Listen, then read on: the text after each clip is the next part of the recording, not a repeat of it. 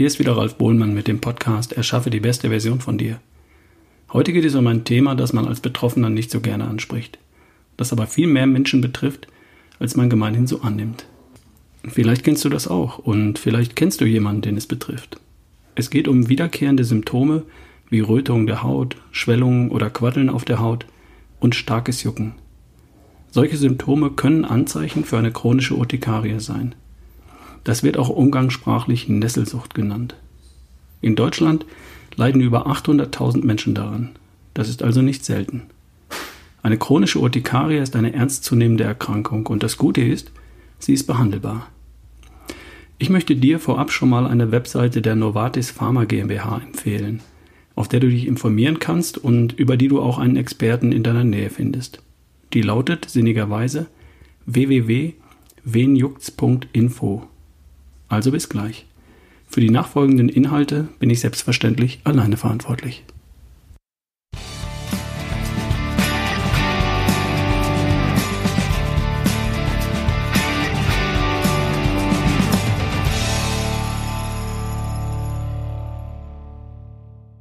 Ich habe heute zu Gast im Podcast Professor Dr. Markus Maurer, Direktor für Forschung an der Klinik für Dermatologie, Venerologie und Allergologie an der Charité in Berlin. Herzlich willkommen, Herr Professor. Ja, vielen Dank. Schön, dass ich dabei sein darf. Herr Professor, wie kommt man auf das Thema Urtikaria? Wie ich in Ihrer Vita gesehen habe, beschäftigen Sie sich damit ja schon seit mehr als einem Jahrzehnt. Sogar noch länger als das. Ich bin Dermatologe und Allergologe und ähm, als ich noch etwas jünger war, habe ich mir gedacht, ähm, wo kann man den größten Unterschied machen? Wo kann man die Grenzen am meisten verschieben? Und die Erkrankung, die mich damals fasziniert hat, war die Nesselsucht, die Urtikaria. Das kommt aber auch daher, dass ich von Grund auf Mastzell-Fan bin. Ich habe mir also ganz früh die Mastzellforschung auf die Fahne geschrieben. Und wenn man Mastzellforscher und Fan ist, dann muss man sich auch mit Mastzellvermittelten Erkrankungen auseinandersetzen. Und es gibt zwei Erkrankungen, die hätten wir nicht als Menschen ohne Mastzellen. Das ist die Urtikaria auf der einen Seite und die Mastozytose auf der anderen Seite. Also da lag es nahe, dass man sich diesem äh, Krankheitsbild widmet. Viel zu wenig beforscht, ähm, viel zu wenig diagnostiziert, unterschätzt in dem, was es mit Patienten macht und damals auch noch nicht gut behandelbar und äh, auch noch nicht gut monitorierbar.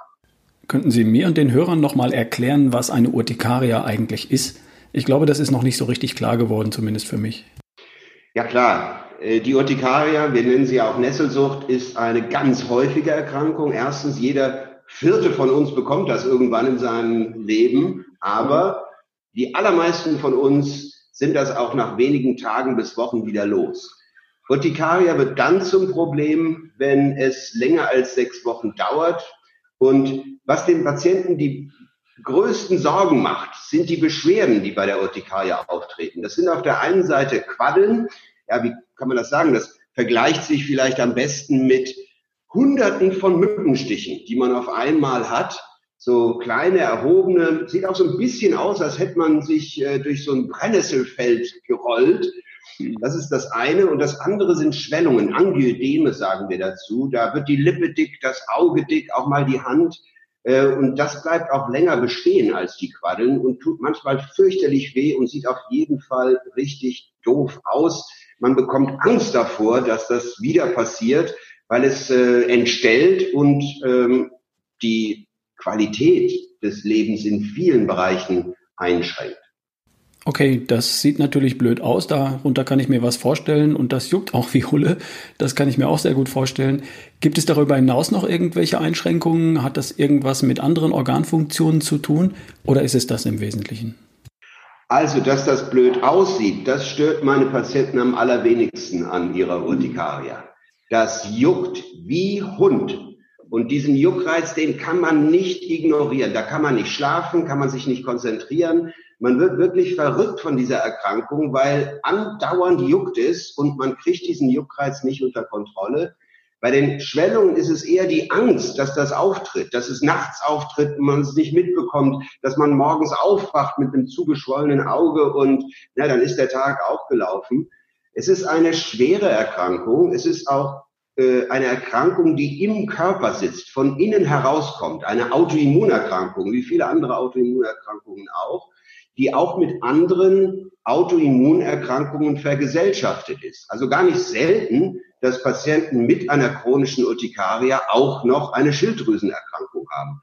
Und dieses gesamte Bild äh, wird dann noch abgerundet dadurch, dass viele Patienten aufgrund ihrer chronischen Nesselsucht depressiv werden, angstgestört werden und durch diese zusätzlichen Belastungen noch stärker eingeschränkt sind in ihrem Leben. Okay, ich verstehe. Das ist also offensichtlich doch deutlich gravierender, als ich mir das vielleicht vorgestellt habe. Sie haben schon genannt, ähm, dass es auf den Händen, auf den Armen auftritt, auch im Gesicht. Sind das hauptsächlich die Stellen, wo die Beschwerden auftreten oder gibt es noch andere Stellen am Körper, die betroffen sein können? Nun, da muss man ein bisschen unterscheiden zwischen den Quaddeln, die treten gerne an den Armen auf, äh, aber auch am Stamm, an den Beinen, die sparen eigentlich nichts aus. Die können überall auftreten. Die Schwellungen, die sind eher im Gesichtsbereich. Nur 80 Prozent aller Patienten, die Schwellungen haben, haben das am häufigsten im Gesichtsbereich, insbesondere die Lippe, das Auge, aber Hände, Füße, auch Genitalien können mit betroffen sein und das ist natürlich erheblich beeinträchtigend für die Funktion und auch für das Wohlbefinden von Patienten. Wenn Sie überlegen, die Quaddeln haben die meisten Patienten diese Erkrankung jeden Tag. Hunderte davon. Und sie haben sie für Jahre, ohne dass sie in den äh, äh, meisten Fällen da gute Hilfe bekommen. Das ist das eigentliche Problem. Und die Schwellungen treten bei vielen Patienten auch ein, zweimal die Woche auf. Das ist nichts, was äh, mal so ab und zu passiert. Patienten beschreiben das in vier oder fünf Fällen als schwerst beeinträchtigend, wenn sie solche Schwellungen entwickeln. Und immerhin drei von vier Patienten mit chronischer spontaner Urtikaria, so heißt diese Erkrankung auch medizinisch, die haben Schwellungen, Schwellungen und Quaddeln, also beides und häufig und lange. Mhm, okay, ich verstehe. Wer ist denn da im Wesentlichen betroffen? Kann man das eingrenzen? Sind es eher junge und alte? Sind es eher Männer oder Frauen? Oder trifft es tatsächlich jeden? Kann man das irgendwie spezifizieren? Es kann jeden von uns treffen. Ähm, und jeder Hundertste ist betroffen, egal ob das Kinder sind, Erwachsene, ältere Menschen. Aber bei den Erwachsenen, also nach der Pubertät, ist es so, dass es äh, eine Frauenerkrankung ist. Drei von vier Patienten sind Frauen, in manchen Studien auch vier von fünf ähm, Patienten, Patientinnen. Und dass wir auch erhebliche hormonelle Einflüsse sehen, also zum Beispiel in der Schwangerschaft oder mit der Pubertät, wo sich das verändert. Warum genau das so ist, wissen wir noch nicht. Es hat wahrscheinlich wieder etwas mit Mastzellen zu tun, so wie alles bei der Urtikaria mit Mastzellen zu tun hat weil diese Zellen in der Haut, wenn sie zu diesen entzündlichen Reaktionen führen, auch hormonellen Einflüssen unterliegen.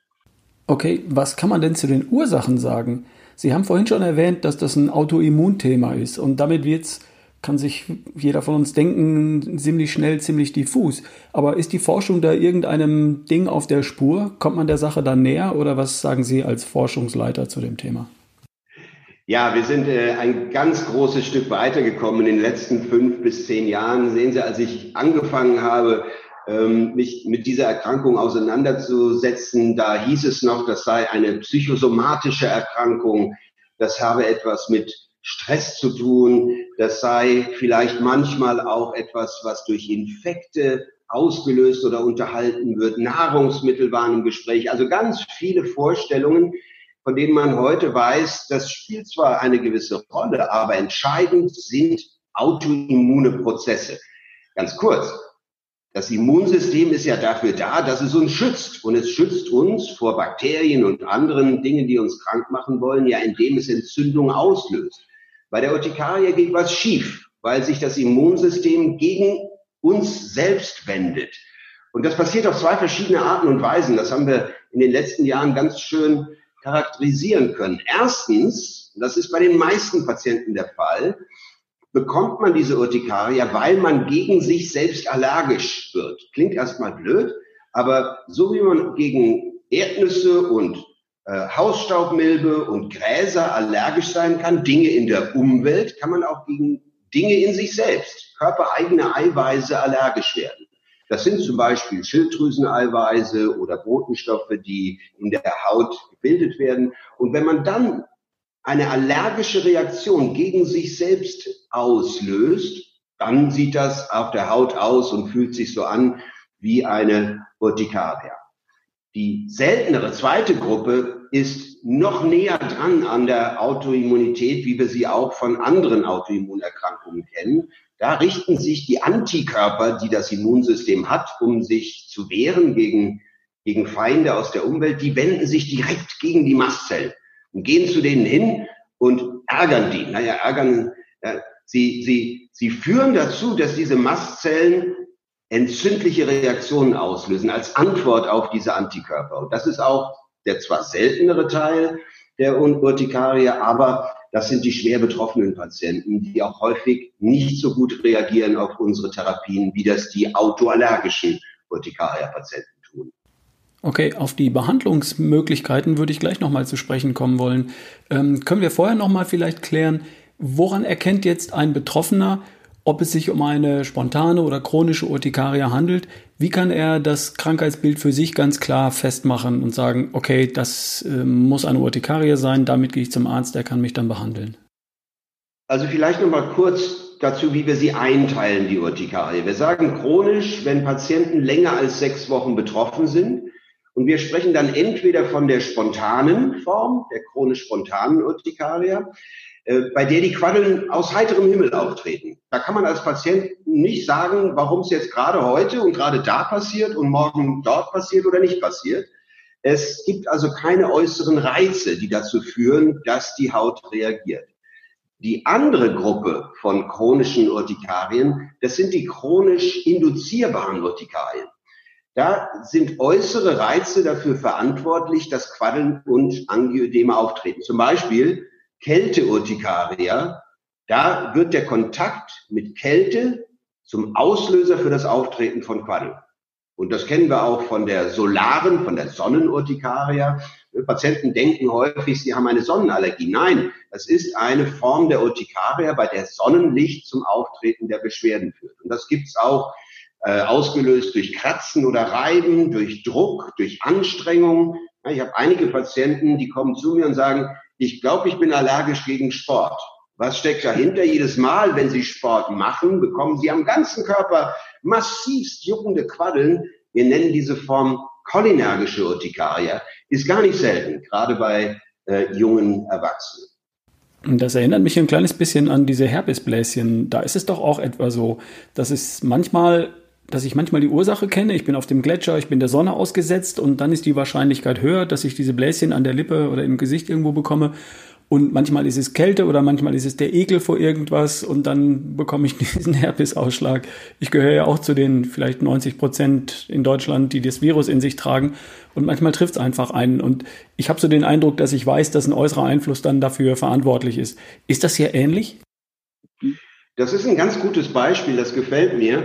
Äh, vor allen Dingen auch, weil ja jeder, der Herpes hat und wenn die Bläschen kommen, weiß, das ist Herpes. Das geht den Urtikaria-Patienten ganz ähnlich. Die meisten Patienten, die zu mir in die Sprechstunde kommen, die wissen, dass sie eine Urtikaria haben. Man kann das tägliche Auftreten von Quaddeln eigentlich auch mit nichts anderem verwechseln. Da gibt es so ein paar seltene Erkrankungen, bei denen treten auch Quaddeln auf. Aber ich sag mal, 98 Prozent aller Menschen, die über einen längeren Zeitraum immer wieder Quaddeln haben und dann noch Angioedeme dazu, die haben eine Urtikaria und die wissen das auch. Es ist nicht schwer, die Nesselsucht zu diagnostizieren. Ähm, schwer ist es, wenn man sich bemüht, Hilfe zu bekommen und gute Therapie, obwohl die verfügbar ist. Wir können heute deutlich besser behandeln, als das noch vor fünf oder zehn Jahren der Fall war. Dann lassen Sie uns auf den spannendsten Punkt hier im Podcast doch gleich mal eingehen, die Behandlung. Was kann jemand denn tatsächlich tun? Wie kann ein Arzt, ein Dermatologe oder ein Behandlungszentrum konkret einem Betroffenen helfen? Nun lassen Sie uns erst über das Ziel der Behandlung sprechen. Denn das Ziel der Behandlung ist der Schutz davor, dass Quaddeln und Angioedeme auftreten. Was wir also nicht wollen, ist, dass Patienten äh, behandeln, wenn die Quaddel schon da sind, um sie wieder weggehen zu lassen. Das ist nicht das Ziel. Das Ziel ist, dass man über einen längeren Zeitraum, solange wie die Erkrankung besteht, mit Medikamenten arbeitet, die schützen davor, dass Quaddeln auftreten. Und das kann man auf verschiedene Arten und Weisen machen. Wenn wir, wenn wir Autoimmunität heilen könnten, dann würden wir das natürlich tun und dann wäre das Problem an der Wurzel gepackt und Patienten wären es los. Das können wir nicht. Äh, wir können an diesen Triggern, wie Sie sie genannt haben, ansetzen. Also die äußeren Einflüsse, die äh, relevant sind, minimieren. Das geht, aber in den meisten Patienten führt das nicht dazu, dass sie gut klarkommen mit der Erkrankung. Mhm. Das heißt, wir müssen uns zuwenden den Zellen in der Haut, den Mastzellen, die für dieses Krankheitsbild verantwortlich sind und die Botenstoffe, mit denen sie zu den Quaddeln und den Angioedemen führen. Und da haben wir zwei Ansätze. Der erste Ansatz, und das sollte jeder Patient mit chronischer Urtikaria äh, versuchen, ist ein Antihistaminikum. Und was versteckt sich dahinter? Naja, es ist ein gegen das Histamin gerichtetes Medikament. Medikamente, die wir vom, von der Heuschnupfenbehandlung gut kennen, die werden als Tabletten eingenommen jeden Tag und führen, wenn sie funktionieren, dazu, dass keine Quaddeln mehr auftreten.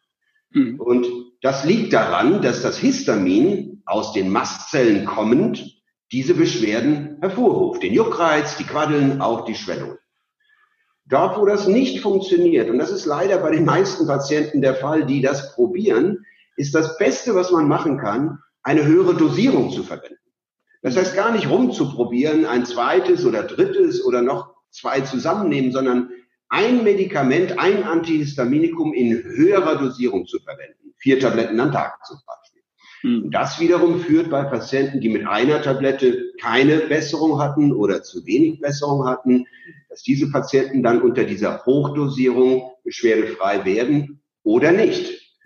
Okay, da haben wir also eine Behandlungsoption, die Antihistaminika. Und wenn die nicht helfen, wenn das nicht reicht?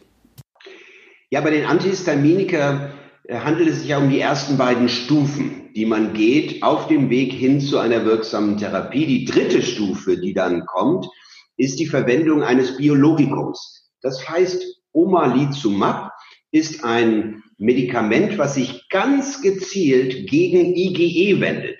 Hm. IgE ist das, was das Immunsystem macht, um Allergene und körpereigene Eiweiße, Autoallergene zu erkennen und dagegen zu reagieren. Und dieses Omalizumab erkennt nun also das IgE, fängt es, bindet es und damit ist es unwirksam gemacht.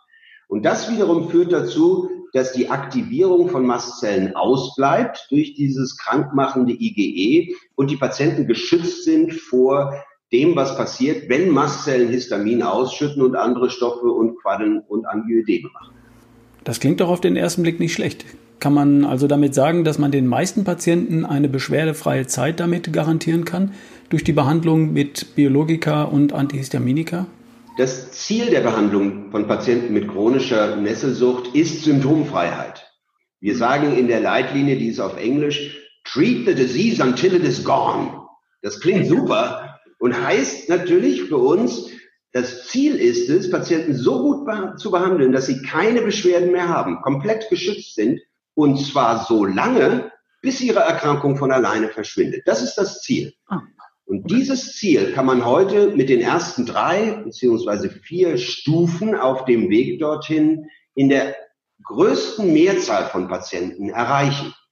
Mit den Antihistaminika schafft man nicht mehr als die Hälfte aller Patienten glücklich zu machen und dieses Ziel zu erreichen. Aber wenn man dann mit Omalizumab arbeitet, dann ist es tatsächlich so, dass die meisten Patienten, die dieses Medikament verwenden und man kann das sich selber geben als Patient, unter dieser Therapie komplett beschwerdefrei werden. Es gibt noch weitere Medikamente, die bei den wenigen Patienten, die keinen Schutz erreichen mit Antihistaminika oder Omalizumab, verwendet werden können. Aber dass heutzutage, wenn wir uns die Studien anschauen, immer noch acht von zehn Patienten ihre Erkrankung nicht unter Kontrolle haben, das darf nicht sein.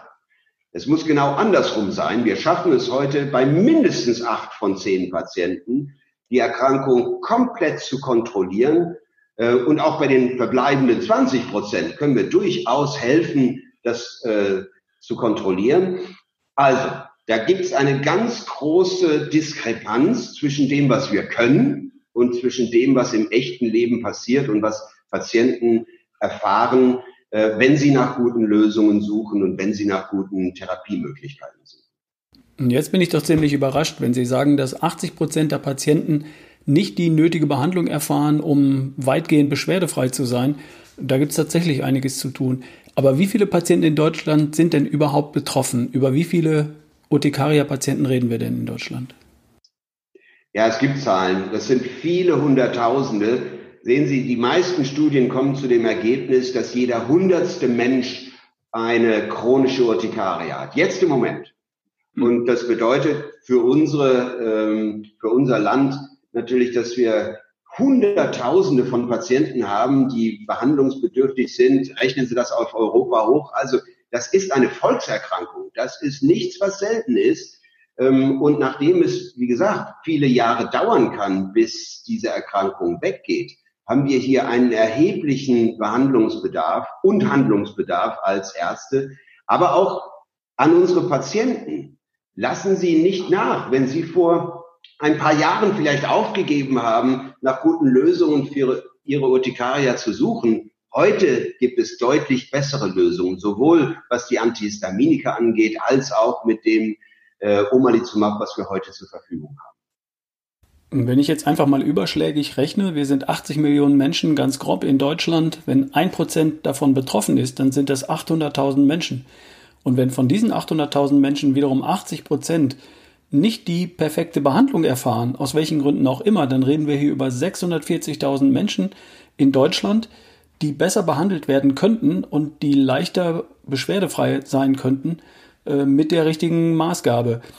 Darum die Frage, was kann denn ein Betroffener tatsächlich konkret tun, damit ihm besser geholfen wird? Ja, es gibt eins, was Sie tun sollten, tun müssen. Gehen Sie zum Arzt. Und wenn Ihr Arzt Ihnen nicht helfen kann, dann gehen Sie zu einem Spezialisten. Dermatologen, Allergologen kennen sich mit diesem Krankheitsbild gut aus. Und wenn die nicht weiterkommen, es gibt ja komplexe Fälle, dann gibt es ein Netzwerk von Urtikaria-Referenz- und Exzellenzzentren. Dieses. Netzwerk ähm, umfasst mittlerweile 14 Zentren in Deutschland. Kann man auf der Seite des Netzwerks nachschauen. UCare heißt das Netzwerk. Urticaria Centers of Reference and Excellence. Und wenn man UCare googelt und Urticaria, dann kommt man da gleich auch hin und findet das nächste UCare Urticaria Spezialzentrum in der Nähe. Also wir sind viel besser aufgestellt, auch auf der ärztlichen Seite, ähm, haben viel bessere Möglichkeiten zu behandeln und haben auch, und das ist genauso wichtig wie ein gutes Medikament, heute die Instrumente, um Patienten messen zu lassen, ob sie eine Therapie brauchen und wenn ja, ob die Therapie, die sie bekommen, funktioniert. Das ist ein Riesenfortschritt, weil bis vor wenigen Jahren konnten wir nur sagen, na, vielleicht funktioniert das, vielleicht funktioniert das nicht. Heute können wir das messen und wir können die Therapie für die einzelnen Patienten individuell anpassen und optimieren. Das hört sich doch schon ziemlich vielversprechend an. Ich habe natürlich etwas Hausaufgaben gemacht und bin auf die Seite www.wenjucks.info im Internet gestoßen. Und da habe ich verschiedene Tools gefunden, unter anderem einen Urtikaria-Kontrolltest oder auch ein Urtikaria-Tagebuch, ein Beschwerdetagebuch sozusagen, ähm, das man ausfüllen kann. Was halten Sie von solchen Maßnahmen? Spitze. Machen Sie das unbedingt. Es gibt zwei Dinge, die Sie zu Hause schon tun können, ehe Sie zum Arzt gehen und auch tun sollten, nachdem Sie beim Arzt waren. Das eine ist der Urtikaria-Kontrolltest, auf den Sie schon angesprochen haben. Ja, Formular hört sich manchmal so ein bisschen ach, will man nicht unbedingt. Nein, machen Sie das. Das sind vier Fragen. Es dauert genau eine Minute, äh, die man braucht, um diese vier Fragen zu beantworten. Man kommt nachher mit einem Wert raus, der abbildet, null, ich habe überhaupt keine Kontrolle über meine Erkrankung, bis 16, ich habe perfekte Kontrolle, habe überhaupt keine Beschwerden mehr. Und das hilft Ihrem Arzt natürlich auch zu sehen, wo steht der Patient, äh, wie hoch ist der Bedarf und nach vorne hinaus, hat meine Therapie, äh, hat das, was wir jetzt tun, dazu geführt, dass die Kontrolle zugenommen hat, dass der Patient jetzt die Erkrankung unter Kontrolle hat und nicht andersrum. Das mhm. zweite ist dieses Tagebuch, auf das Sie ansprechen. Der, dieses Tagebuch heißt Urtikaria Aktivitätsscore. Muss man nicht wissen, aber es ist genau äh, das, was es, äh, ähm, äh, was, was, was, was Sie gesagt haben. Ähm, den Urtikaria-Kontrolltest macht man, indem man die letzten vier Wochen anschaut und Antworten gibt auf die Fragen. Den Urtikaria-Aktivitätsscore, den macht man täglich, wie ein Tagebuch, nach vorne hinaus und gibt die beiden Dinge zusammen, geben einen optimalen Überblick, wo man steht. Sehen Sie, ganz häufig sitzen Patienten bei mir in der Klinik und sind verzweifelt Und ich sage dann, dann zeigen Sie mir doch mal, wie das aussieht. Und just zu diesem Moment haben Patienten keine Quaddeln. Was meinen Sie, wie frustriert Patienten darüber sind? Wenn ich aber sehe, der Patient hat sechs Wochen lang den Urtikaria-Aktivitätsscore gemacht und äh, ja, pendelt da in den Werten zwischen hoch und sehr hoch, ja, dann weiß ich auch, was dieser Patient durchmacht und wie es im echten Leben tatsächlich aussieht und nicht nur jetzt hier in meiner Sprechstunde. Diese Tools, diese Instrumente sind das Beste, was Sie tun können, um Ihren Arzt zu helfen, Ihnen zu helfen. Das mhm. zweitbeste, was Sie machen können, ist, machen Sie Fotos. Nehmen Sie Ihr Handy und halten Sie drauf, wenn es quaddelt oder wenn die Lippe geschwollen ist. Dann weiß der Arzt sofort, ah, das ist eine Urtikarie, da braucht nicht viel Zeit verschwendet werden mit der Suche nach, was ist die richtige Diagnose. Wir, ver, wir vertun viel zu viel Zeit, mit solchen Tests uns anzunähern an die richtige Diagnose und Therapie, bevor wir letztlich dazu kommen, dass Patienten das bekommen, was sie brauchen, nämlich eine Therapie, die sie schützt davor, diese Quaddeln und Angiodeme zu entwickeln. Ich habe auf der Seite wenjucks.info auch übrigens einen Ärztefinder gefunden, mit dem es möglich ist, einen Dermatologen in meiner Nähe zu finden, der mir vielleicht helfen kann. Und da gibt es ja auch die U-Care-Zentren, die sind da auch tatsächlich verlinkt. Und wenn ich das richtig verstanden habe, äh, sind Sie in der Charité in Berlin auch eines dieser Ärztezentren oder dieser Behandlungszentren für Deutschland, korrekt? So ist das. Aber diese Behandlungszentren, diese Spezialzentren gibt es für die ganze Republik verstreut. Da muss man nicht unbedingt nach Berlin kommen, wobei es bei uns schön ist und wir sie alle gerne sehen hier als Urtikaria-Patienten. Schauen Sie, wer bei Ihnen um die Ecke ist und gucken Sie, dass Sie dort Hilfe bekommen. Ähm, ganz häufig ist es aber auch so, dass Patienten mir berichten, dass sie Hilfe von anderen Patienten ähm, enorm schätzen und dass ihnen das wirklich weitergeholfen hat. Und hier kann ich empfehlen, mal auf den Webseiten des Urtikaria Netzwerks zu schauen. Urtikaria Netzwerk e.V., ein eingetragener Verein, UNEF.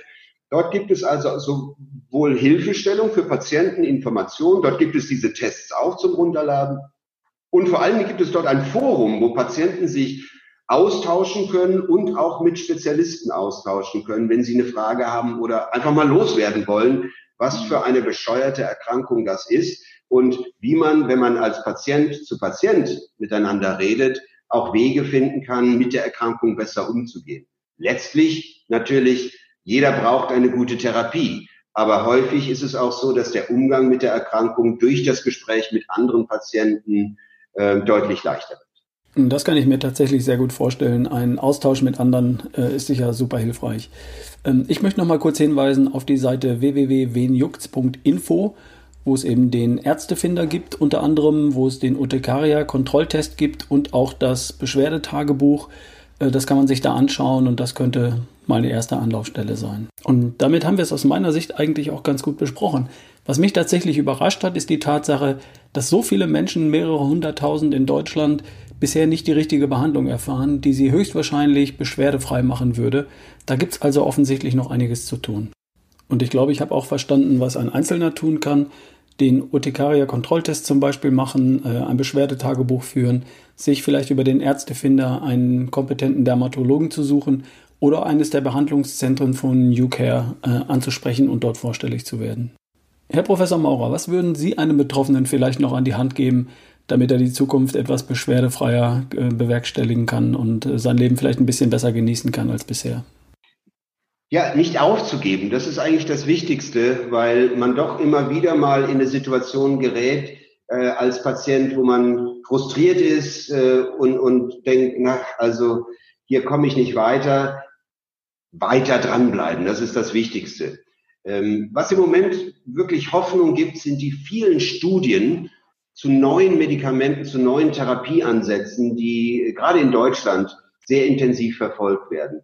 Und für Urtikaria-Patienten bietet das, insbesondere wenn sie auf die Standardverfahren nicht gut angesprochen haben, auch nochmal eine Möglichkeit, an noch effektivere Therapie zu kommen. Das Neueste vom Neuesten, ähm, nicht nur ähm, äh, selber testen zu können, sondern auch dabei zu helfen, diese neuen Medikamente für Patienten zu entwickeln. Und deswegen prüfen Sie mal, welche Studien im Moment in Deutschland laufen. Das sind einige, sowohl für die chronische spontane Urtikaria als auch für die induzierbaren Formen. Und wenn Sie daran interessiert sind, dann setzen Sie sich mit diesen Studienzentren in Verbindung. die werden Sie gerne informieren, werden Sie gerne beraten, welche Studie für Sie geeignet ist. Ähm, und Sie sind, wenn Sie an solchen Studien teilnehmen, in sehr guten Händen und äh, haben, wie gesagt, die Chance, hier noch bessere Therapieformen ähm, aus erster Hand und als erste äh, mitzuentwickeln und zu erleben. Und das hört sich doch alles ziemlich vielversprechend an. Ich glaube, wir konnten hier mit dem Podcast für unsere Hörer doch einiges an Hilfestellung leisten und äh, ein bisschen Aufklärung betreiben. Ähm, für mich war es sehr interessant, sehr hilfreich und sehr informativ und ich denke für meine Hörer auch. Herr Professor Dr. Maurer, ich bedanke mich für Ihre Zeit und ich wünsche Ihnen weiterhin viel Erfolg und ähm, eine gute Zeit. Bleiben Sie gesund. Vielen Dank, das wünsche ich Ihnen auch und unseren Patienten mit Urtikaria. Gute Besserung, bleiben Sie dran, es gibt Lösungen. Danke. Tschüss.